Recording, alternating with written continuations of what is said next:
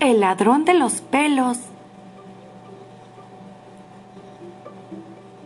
La pequeña Valeria estaba bastante preocupada, porque a su papá cada vez le faltaba más pelo. Tanto le inquietaba este hecho que por fin un día le dijo a su papá, Papá, ¿por qué tu cabeza está cada vez más pelada?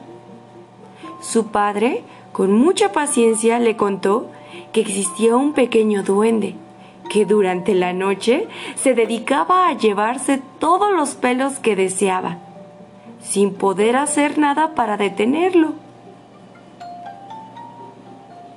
Pensando Valeria en cómo poder ayudar a su padre, estuvo despierta toda la noche, hasta que por fin escuchó a su papá roncando.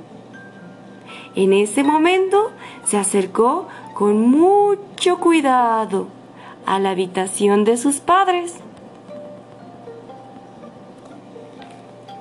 Tomó un mazo con las manos y esperó.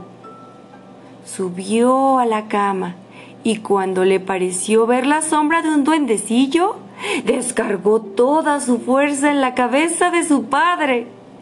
Al sentir el tremendo golpetazo, su padre se despertó y sobresaltado y con un chichón enorme en la cabeza, producido por aquel inocente golpe, miró a Valeria.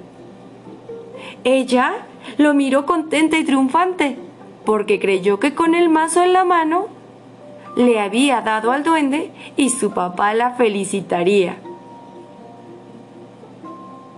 Papá le dijo, he estado a punto de darle, pero no he podido atraparlo.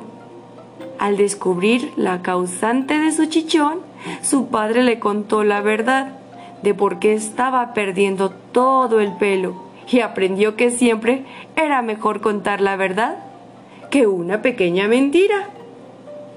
Y juntos rieron toda la noche, mientras su papá sobábase el chichón de la cabeza.